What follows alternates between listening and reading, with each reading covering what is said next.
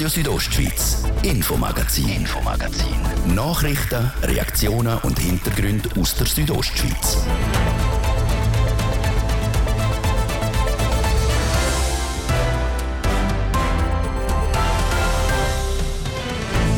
Egal ob zum einer guten Nacht, gemütlich auf dem Sofa oder zum Anstoß am Geburtstagsfest. Ein Glas Wein passt zu vielen Situationen. Dass wir das Glas aber auch in Zukunft kriegen, braucht es eine gute Traubenernte. Wie die in Graubünden ausfällt, klären wir im heutigen Infomagazin. Gute Absichten mit schlechten Folgen. Weil die Taubenpopulation rund um den Churer Bahnhof zu gross war, gilt seit einer Weile Füttern verboten. Ob die Plakatkampagne erfolgreich war, dem sind wir nachgegangen. Im zweiten Teil vom Infomagazin geht es unter anderem um Sport. Seit einem Monat läuft die neue Unihockey-Saison. Bei den Bündner Teams rollt der löchrige Plastikball aber noch nicht rund.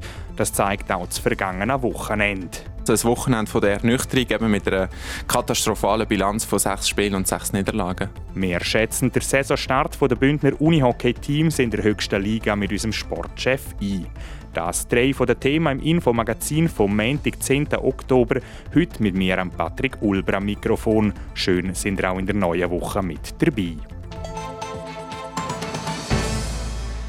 Am gemütlichen Herbstabend daheim vor dem Fernsehen oder auch zum einer guten Nacht. Über dieses Glas Wein dazu macht der Abend dann doch gerade ein bisschen gemütlicher. Doch bis der Wein vor Reben in die Flasche und schlussendlich in unserem Glas ist, muss viel zusammenstimmen. Zum Beispiel das Wetter, damit Trauben gut wachsen. Wie es mit der diesjährigen Ernte in Graubünden aussieht, im Beitrag von Jessica Müller und der Sarah Marti. Viel Sonne und wenig Regen, so kann man diesen Sommer zusammenfassen. Auch der Weinbau wird von verschiedenen Faktoren, wie zum Beispiel am Wetter, beeinflusst. Die heißen Temperaturen in dem Sommer haben die Reben aber nicht ausgemacht. Ganz im Gegenteil, wie der Walter Fromm, der Rebbaukommissär vom Kanton Graubünden, sagt. Dank dem warmen und trockenen Klima haben wir lange nicht äh, so große Probleme wie letztes Jahr. Äh, unser Hauptgegenspieler ist dort der falsche Mehltau und der liebt das Klima überhaupt nicht. Der schlechte Wetterpilz, der falsche Mehltau, ist in dem Jahr also kein Thema gewesen. Auch von den Kirschessigflügen sind die Reben grösstenteils verschont geblieben. Trotzdem ist der Ernte in den letzten paar Wochen noch negativ beeinflusst worden und dafür gibt es laut Walter Fromm einen klaren Grund dadurch, dass, äh, dass die Feuchtigkeit gestiegen ist, wir haben äh, längere feuchte Tage und das äh, wirft noch ein Problem mit der Graufühle aus. Also Botrytis, die hat gerne das Klima, äh, die fühlt sich dort wohl und dementsprechend äh, hat sie am Schluss bei Teil äh, Traubensorten anfangen zu faulen. Die faulen Trauben müssen über Ernte verlesen werden, was für die Weinbäuerinnen und Weinbauern einen Mehraufwand bedeutet. Für ein Fazit ist es laut Walter Fromm aber noch ein bisschen zu früh, weil die Aromatik und die Farbe können man noch nicht beurteilen. Er ist aber zuversichtlich und freut sich über die positiv ausgefallene Traubenernte. Von der Qualität, das würde ich in den nächsten Monaten im Keller zeigen, aber von der Quantität sind wir sehr zufrieden. Wir haben endlich wieder einmal einen Jahrgang, wo unsere Keller gefüllt hat. Vor allem nach drei eher schwierigen Weinjahren sei das ein erfreulicher Ertrag. Durch die Klimaveränderung ist bei den Winzerinnen und Winzern aber zusätzliche Flexibilität gefragt. Der Austrieb der Reben hege sich in den letzten Jahren nämlich zwei bis drei Wochen vorverschoben, so der Rebbaukommissär Walter Fromm. Trotz Herausforderungen dürfen wir uns also auch in Zukunft über gute aus Graubünden freuen.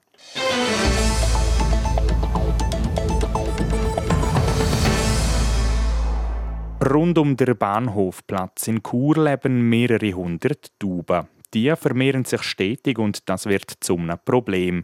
Zum dem entgegenzuwirken, haben das Amt für Jagd und Fischerei und Stadt Chur gehandelt. So, dass die Population seit dem letzten Winter zurückgegangen ist. Zeraina Zinsli. Das Stadtzentrum rund um den Churer Bahnhof flockt einen Haufen Tauben an.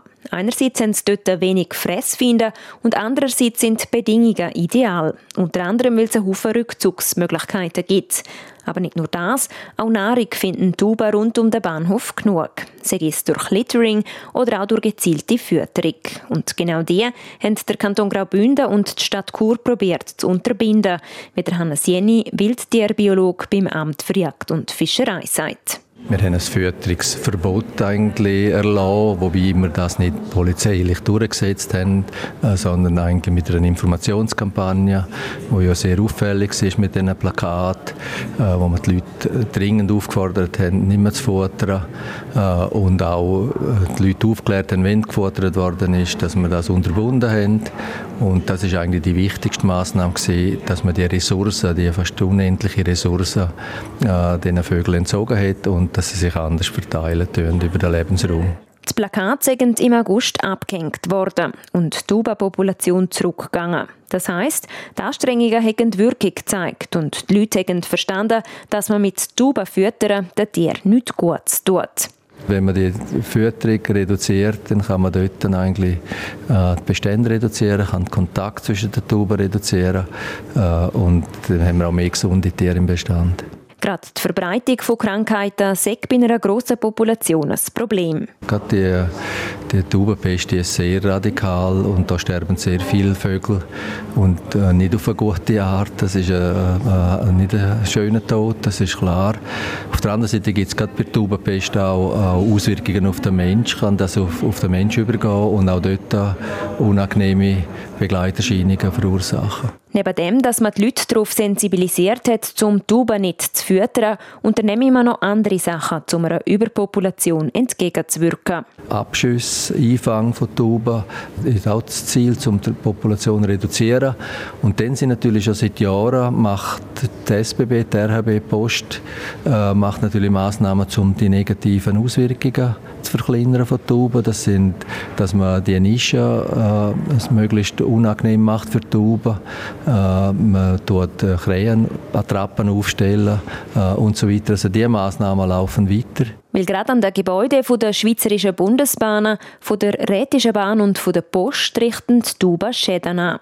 Das, weil sie sich dort einnisten und einen Haufen Kot absetzen. Trotzdem, gerade bei solchen Massnahmen an den Gebäuden selber müssen immer wieder Änderungen gemacht werden, so der Wildtierbiolog. Wildtauben sind eine sehr intelligente Vogelart, äh, können sich an alles gewöhnen und können auch alle Massnahmen eigentlich auch umgehen. Und, und können auch das Wissen äh, im, im Schwarm weitergeben. Und darum ist es immer sehr anspruchsvoll, da eigentlich immer einen Schritt voraus zu sein. Trotz all diesen Massnahmen, um der Überpopulation entgegenzuwirken, die effektivste sei es, um den Leuten klarzumachen, dass das Füttern von Tauben den Tieren mehr schadet als nützt. Im November soll darum wieder eine Plakatkampagne zum Einsatz kommen. Es ist eine weitere Informationskampagne, damit die Leute darauf sensibilisiert werden, dass Taubenfüttern verboten ist.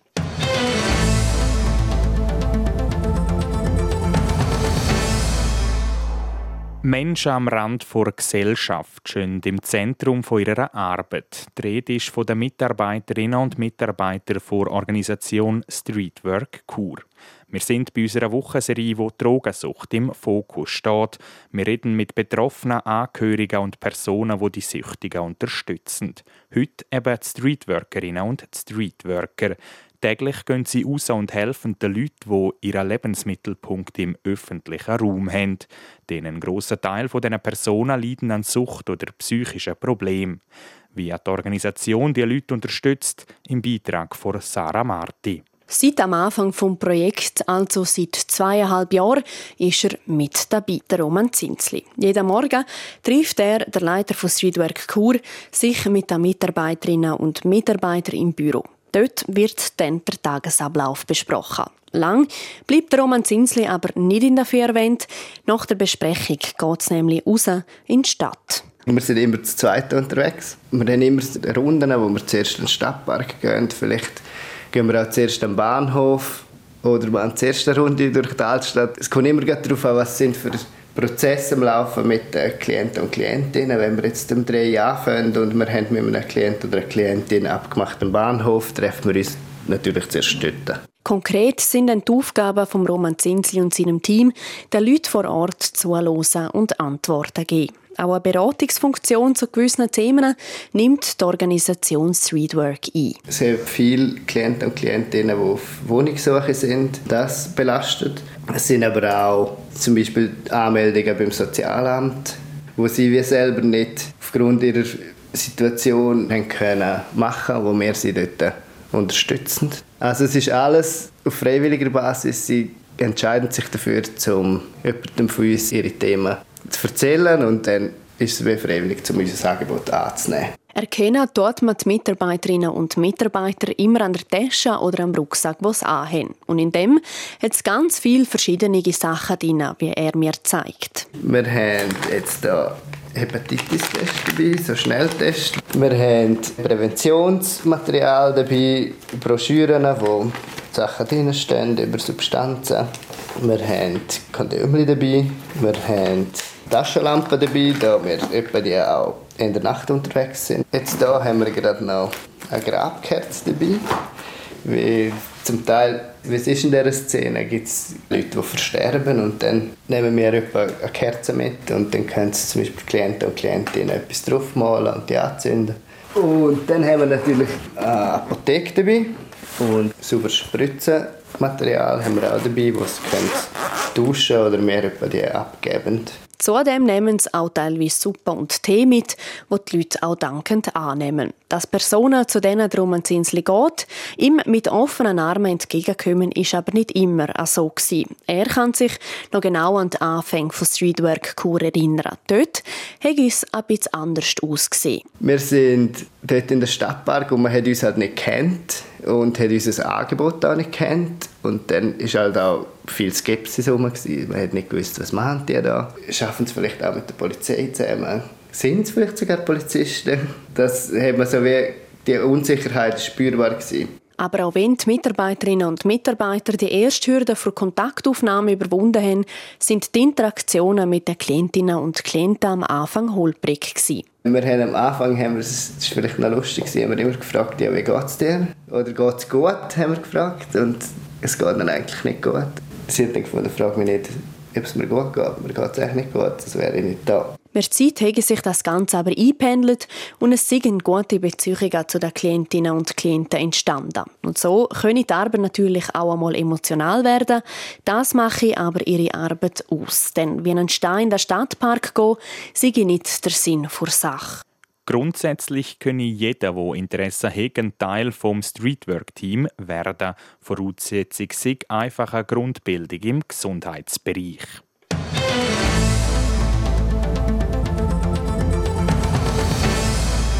Das ist der erste Teil vom heutigen Infomagazin. Im zweiten Teil berichten wir dann über junge Politikerinnen und Politiker und dann sind wir auch noch an der Pferderennen in Mayafeld mit dabei gewesen. Zuerst gebe ich aber zurück in die Moderation für Werbung, Wetter und Verkehr.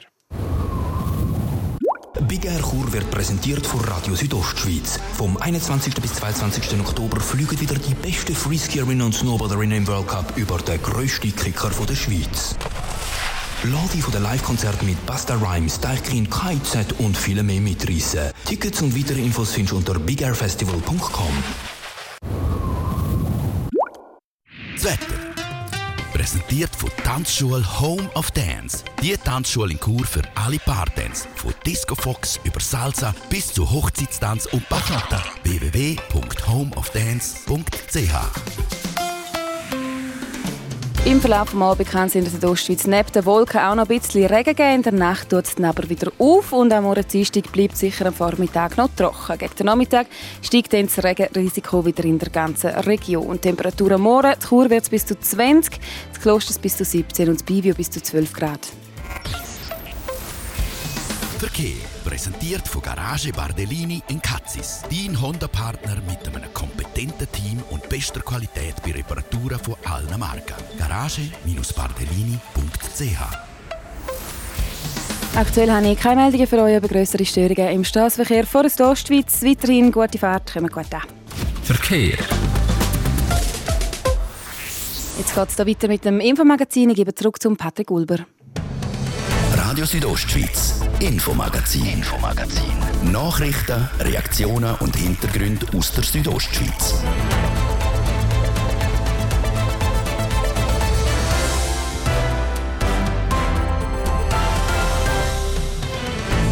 Willkommen zurück zum zweiten Teil vom Infomagazin. Und da geht es jetzt gerade um junge Politikerinnen und Politiker. Am Wochenende hat das Bündner Jugendparlament wieder tagt. Wir haben nachgefragt, was sie beschäftigt und welche Anträge bis in die Bündner Regierung schaffen. In Meierfeld ist am Wochenende wieder fließig gewettet worden. Die internationalen Pferderennen am Meierfeld Bad Ragaz sind zum 65. Mal über die Bühne gegangen. Wir ziehen das Fazit mit dem Präsident vor Veranstaltung. Und dann beleuchten wir auch noch den Saisonstart der Bündner Unihockey-Teams. Spätestens nach dem vergangenen Wochenende kann man sagen, dass er missglückt ist. Wir schätzen die Situation mit unserem Sportchef ein. Das Thema im zweiten Teil vom Infomagazin Grüezi miteinander. Das Durchschnittsalter im Bündner Grossratssaal war am Wochenende deutlich tiefer als normal. Statt 50 wohl eher 20. Der Grund? Die Bündner Jugendsession, die am Samstag und Sonntag zum sechsten Mal stattgefunden hat. Dabei haben die Jugendlichen über diverse Themen diskutiert. Was hier dabei herausgekommen ist, im Beitrag von Anatina Schlegel und der Adrienne Kretli. Jugendliche zwischen 15 und 25 können alle zwei Jahre an der Bündner Jugendsession teilnehmen. Dabei diskutieren sie über verschiedene Forderungen und Ideen, nehmen Vorschläge an oder lehnen sie ab. Sie debattieren also quasi wie die gestandenen Politikerinnen und Politiker.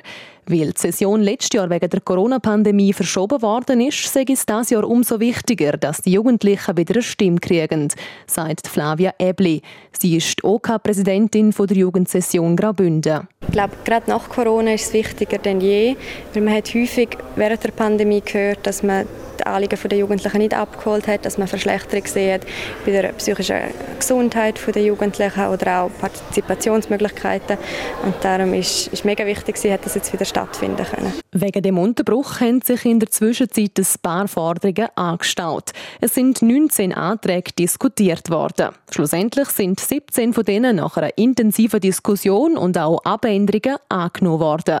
Bevor es so weit war, sind die Anträge zuerst in den verschiedenen Kommissionen diskutiert worden. Die Kommission Gesundheit ist die psychische Gesundheit ein grosses Thema gewesen, aber auch das Konsumverhalten von Jugendlichen, das ist ein grosses Anliegen gewesen. Die Kommission Umwelt ist natürlich die Energiekrise mega wichtig gewesen und Stromversorgung und auch welche Art von erneuerbaren Energiequellen wir eher fördern, was hat das für Auswirkungen auf Biodiversität? Und Gesellschaft ist nach wie vor Gleichstellung von allen Geschlechtern, aber auch der bessere Schutz von Randgruppen. Das Thema gewesen. Aus den Diskussionen sind also Anträge entstanden, wo beispielsweise die finanzielle Unterstützung von Wasserstoffautos, eine ältere Zeit oder die Netto-Null-Emissionen bis 2030 fordern. Die Vorschläge und Meinungen der Jugendlichen sollen gehört werden, sagt die OK-Präsidentin Flavia Ebli. Sie sagen schließlich Zukunft. Der Regierungsrat Markus Gaduff sieht das ähnlich. Auch er war an der Bündner Jugendsession anwesend und sagt zu den behandelten Themen. Auf der einen Seite überrascht mich, mit welchen Themen sie sich beschäftigen, wenn ich an ein Frauenhaus denke oder einen Konsumraum denke. Äh, auf der anderen Seite sind es aber Themen, die ich erwartet habe, wenn es um Klima, um Umwelt, äh, Energie zu tun hat. Äh, spannend ist die Forderung, dass man aus einem Drittel vom Kanton einen Park machen soll. Das gibt sicher etwas zu diskutieren. Die Forderungen, die an der Bündner Jugendsession angenommen worden sind, werden jetzt der Bündner Regierung vorgelegt. Mit der Jugendsession können Jugendliche also mit ihrer Meinung die Zukunft vom Kanton Graubünden ein Stück weit mitbestimmen.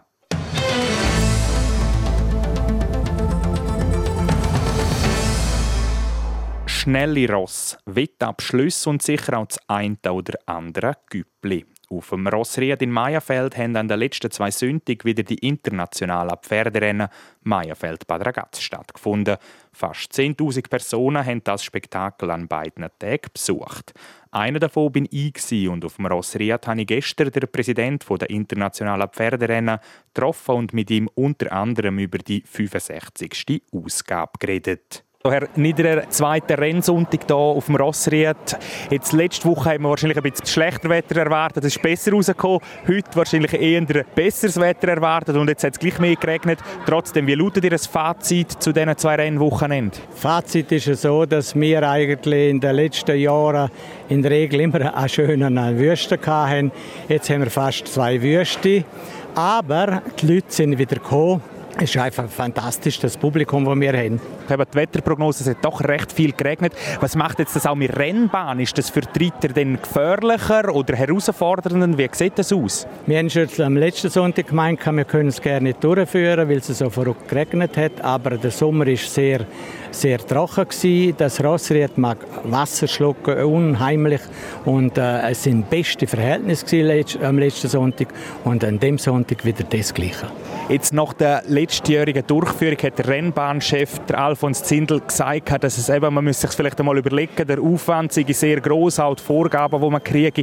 Wie sieht das aus? Haben wir sich da schon ein bisschen ausgerichtet oder wie geht es weiter mit den Pferderennen hier auf dem Rossried? Es ist so, wir haben Substanz, haben wir sicher noch, um das weiter so in dieser Form durchzuführen. Es ist sicher immer eine Gratwanderung, das haben wir schon mal, schon in mehreren Interviews hat man das gesagt, aber im Moment geht es einfach so und sonst müssen wir einfach zurückbuchstabieren mit der Infrastruktur. Was sind denn vielleicht auch so die grössten Herausforderungen der Pferderennen hier auf dem Rossried im Meierfeld? Ja, die Herausforderungen muss ich so sagen. Es hat natürlich immer weniger Ross, die laufen, vor allem im äh, Bereich Hindernissport. Und dort hoffe ich, dass dort wieder ein Schub kommt, dass es da wieder neue Besitzer gibt, dass wir mindestens die schönen Hindernisrennen im Meierfeld machen können. Und wie sieht jetzt vielleicht auch der finanzielle Aspekt aus? Einmal haben wir es absagen, Corona-bedingt. Jetzt letztes Jahr haben wir es wieder gut können durchführen, das Jahr auch. Wie stehen die Pferderennen im Meierfeld finanziell da? Finanziell ist es jetzt noch nicht das Problem. Was jetzt rauskommt, über das müssen wir dann einmal noch über Bücher. Aber äh, ich bin wieder positiv äh, gestimmt und ich hoffe, dass das auch gut gehen wird. Also man darf sich auch im 2023 wieder über Pferderennen im Rossried freuen? Ich hoffe sehr, äh, sofern es natürlich auch noch Pferd hat, die starten. Das der Präsident der internationalen Pferderennen Meierfeld Bad Ragaz, der Rudi Niederer. An beiden Sündig ist übrigens für mehr als 140.000 Franken gewettet worden.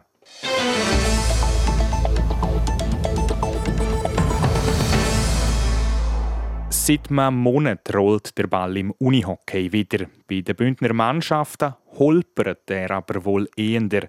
Alle drei Teams glückt der Saisonstart nicht nochmals eine Einschätzung.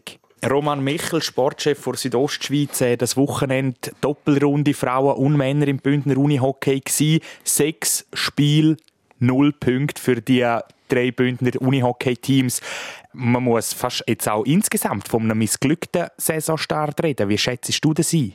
Ja, extrem enttäuschend. Also jetzt gerade das Wochenende eben mit sechs Niederlagen aus sechs Spielen und man muss schon auch sehen, Alligator und Piranha bei den Frauen, das sind äh, zwei Teams, die um den Spitzenplatz mitkämpfen, um den Titel mitkämpfen und Chur Unihockey, wo diese Saison unbedingt wieder in die Playoffs kommen und mit diesen Ziel da liegt eigentlich so ein Wochenende nicht drin. Darum würde ich so ein bisschen zusammenfassen, ein Wochenende von der Ernüchterung eben mit einer Katastrophe katastrophale Bilanz von sechs Spielen und sechs Niederlagen. Aber du hast gesagt, ein katastrophales Wochenende. Ich will jetzt gerade auch mal Alligator Malanz noch ein bisschen ansprechen. Alligator Malanz, ein Top-Team eigentlich, das aktuell auf dem zweitletzten Tabellenrang liegt, hinter den beiden Aufsteigern. Gerade mal vier Punkte haben sie in dieser Saison geholt. Wie erklärst du so einen Abschiffer? Ja, ich glaube, es wäre falsch, wenn man jetzt den Saisonstart einfach isoliert wird anschauen. Es ist auch eine Entwicklung, die eigentlich schon letzte Saison eingesetzt hat. Man hatte eine extrem starke Herrunde im Herbst und nachher in der Rückrunde irgendwie völlig aus dem Tritt gekommen Playoffs in der ersten Runde schon gegen Zug rausgefallen, überhaupt nicht können die Ziele erreichen, wo man sich eigentlich gesteckt hat. Und irgendwie hat man es nicht geschafft, nachher die Verunsicherung, die ganz klar im Team drinnen ist, die über den Sommer abzulegen. Und eben die Verunsicherung, die ist einerseits im Team drin, aber eben auch im Staff. Also ich habe vor zwei Wochen noch mit dem Trainer, mit dem Pius Galori geredet und du hast schon gemerkt, irgendwie, der ist verunsichert, da fehlt eben das Vertrauen auch und entsprechend hat Alligator jetzt auch gehandelt. Mhm, eben, du sagst, das Alligator Malanz hat gehandelt. Der Pius Galori ist seit heute ist offiziell nicht mehr Cheftrainer. Es kommt ein Altbekannter, der Axeli Achtiainen, übernimmt. Er ist kein Unbekannter. Ist jetzt das eigentlich auch die Folge von dem Saisonstart? start. Ja, sicher ein bisschen eben vom Saisonstart, aber auch von der ganzen Entwicklung jetzt in dem Jahr, wo eben, wie ich gesagt habe, im Jahr, Januar eigentlich eingesetzt hat. Was für mich wichtig ist, ist, dass der Axel Achteinen die Organi Organisation schon kennt. Er ist Trainer in Malanz, ist 2013 sogar Schweizer Meister geworden mit Malanz und ich glaube, das ist schon ein Vorteil. Eben, er kennt die Liga, er kennt den Verein und gerade bei einem Wechsel innerhalb von der Saison ist das sicher ein Vorteil. Ich glaube aber, er, er wird nicht nur als Trainer auf dem Feld gefordert sein, vor allem eben auch daneben mit Gesprächen, mit äh, Diskussionen, mit Einzelgesprächen mit den Spielern, um eben die mentale Blockade, die vor allem auch vorhanden ist, um die eben lösen. Mhm. Mal schauen, wie sich denn der neue Trainer auch auswirkt. Können wir vielleicht schnell auf Kur Unihockey sprechen. Rang 8, 7 Punkte aus 6 Spielen. Ich glaube, da kann man fast vom normalsten Saisonstart reden bei den Churer. Ja, für mich ist Chur einfach so ein bisschen ein Wundertüte. Also sie gewinnen gegen den Meister und Göpsieger GC und äh, verlieren nur ganz knapp gegen das Spitzenteam Königs und dann verlieren sie wie das Wochenende eben gegen den Aufsteiger Thurgau. Und das ist schon ein bisschen, es ist eine sehr junge Mannschaft, ist mir letzte Saison schon gewesen, wo es einem auch ein bisschen zum Verhängnis geworden ist. Und ich eigentlich gehofft, dass die Konstanz jetzt auf diese Saison ein bisschen mehr eben da ist und man weiß eben, im letzten Jahr oder in der letzten Saison, da hat man Playoffs um einen einzigen Punkt verpasst. Also, man hat jetzt nicht irgendwie eine Schonfrist, wo man kann sagen, ja, ja, Anfang Saison, wir kommen dann auf Ende Saison schon noch. Darum, auch da ist, äh, jeder Punkt wird wichtig sein. Kuruni, okay, auch nicht dort, wo sie wahrscheinlich stehen möchten, aber ganz sicher auch nicht dort, wo sie stehen möchten, sind die Frauen von Piranha Kur. Sie liegen momentan auf dem sechsten Rang. Aus fünf Spielen haben sie gerade mal sechs Punkte geholt. Jetzt eine Doppelrunde mit null Punkten. Ich weiß nicht, Mais das ist man sich auf Piranha einfach nicht gewöhnt, so eine Doppelrunde mit null Punkten. Ja, es ist einerseits extrem ungewohnt und für mich auch überraschend. Man hat im Sommer zwar einen grossen Umbruch gehabt, ist nochmal eine Spur jünger geworden als noch in der letzten Saison, aber die Klasse, die wäre eigentlich definitiv da. Hat man auch vor der Saison gezeigt mit dem Sieg im Supercup gegen Dietliken und jetzt eben Rang 6 mit erst 5 Punkten. Das ist schon sehr enttäuschend. Aber ich glaube, gerade bei Piranha, denen dürfen wir auch noch ein bisschen Zeit geben, um sich eben als Mannschaft zu finden und dann hoffentlich ähm, ja, gegen Ende Saison wirklich den Zenit eigentlich zu erreichen im, sage jetzt mal, im Fußball oder im Hockey stellt sich nach so einem Saisonstart eben immer den schnell Trainer fragen. Aber ich glaube, das ist bei Piranha jetzt sicher noch kein Thema, weil sie ja auch sehr neue Trainer haben oder neu auf diese Saison her neue Trainer gekriegt haben. Ja, ich glaube auch, dass man da nicht irgendwie so Sachen überstürzen und wichtig finde ich auch, dass irgendwie das Verhältnis zwischen Mannschaft und Trainer auch da ist. Also das ist ja eigentlich das Wichtigste. Wenn die können zusammen arbeiten dann, dann bin ich überzeugt, dass man da auch den richtigen Weg findet. Darum finde ich es von auch schwierig, das beurteilen. Aber ich glaube auch, das wäre jetzt falsch, da irgendwie ähm, aus dem Nichts raus plötzlich eine Trainerdiskussion starten oder so. Das der Roman Michel, Sportchef der Südostschweiz, zum missglückten Saisonstart der Bündner Unihockey-Teams. Und vom Unihockey jetzt zu den weiteren Sportmeldungen vom Tag. RSO Sport. Präsentiert von Metzgerei Mark. Ihres Fachgeschäft für Fleischspezialitäten aus Graubünden in Chur, Langquart und Schiers. Echt einheimisch. Metzgerei-mark.ch das Update zum heutigen Tag kommt von Adrian Kretli und da ist unter anderem der FC Zürich Thema. Ja, die Trainersuche vom Fußballclub ist vorbei. Neu wird das Team von Bo Hendricksen geführt. Der 47-jährige Dan wird damit der Nachfolger von Franco Foda. Der ist vor knapp drei Wochen entlassen worden. Der Bo Hendricksen ist zuletzt bei einem dänischen Erstligist unter Vertrag und jetzt also schon an der Seitenlinie der Zürcher. Das Training heute Nachmittag hat er geleitet. Am amtierenden Schweizer Meister FC Zürich läuft in der aktuellen Meisterschaft momentan überhaupt nicht. Mit gerade mal vier Punkten aus zehn Spielen liegen die Zürcher ganz am Schluss auf der Tabelle der Super League. Zum Unihockey. In knapp einem Monat stehen die Heimweltmeisterschaften der Männer auf dem Programm. Heute hat der Trainer David Jansson das Aufgebot für die WM bekannt gegeben. Und mit dabei sind auch vier Bündner. Der Tim Breyer und der Christoph Kamenisch, die bei Alligator Malanz spielen, und der Paolo Riedi und der Claudio Lele, die momentan bei GC unter Vertrag sind. Die Unihockey-Weltmeisterschaft der Männer die fängt am 5. November an. Gespielt wird in Zürich und Winterthur. Nach vor der Unihockey-WM fängt die neue Ski-Alpin-Saison an. Für Jasmina Sutter ist die aber schon vorbei, bevor sie überhaupt losgeht. Die 27-jährige Schweizerin hat sich nämlich beim Training auf der Diavolezza am linken Knie verletzt. Diagnose: ein Riss vom vorderen Kreuzband, wie es Swiss Ski mitteilt. Die neue Skisaison die startet am Samstag in einer Woche. Das traditionell mit dem Riesenslalom der Frauen und der Männer in Sölden. RSO Sport. Präsentiert von Metzgerei Mark. Ihres Fachgeschäft für Fleischspezialitäten aus Graubünden in Chur, Langquart und Schiers. Echt einheimisch. Metzgerei-mark.ch So viel regionale Informationen für den Wochenstart. Das Infomagazin das gibt es jeden Abend von Montag bis Freitag am Viertel ab 5 Uhr und auch jederzeit im Internet unter südostschweiz.ch radio oder auf allen gängigen Podcast-Plattformen zum Nachlesen. Am Mikrofon sagt Danke fürs Zuhören und Ciao, der Patrick Ulber. Ich wünsche einen ganz schönen Abend. Radio Südostschweiz, Infomagazin, Infomagazin. Nachrichten, Reaktionen und Hintergründe aus der Südostschweiz.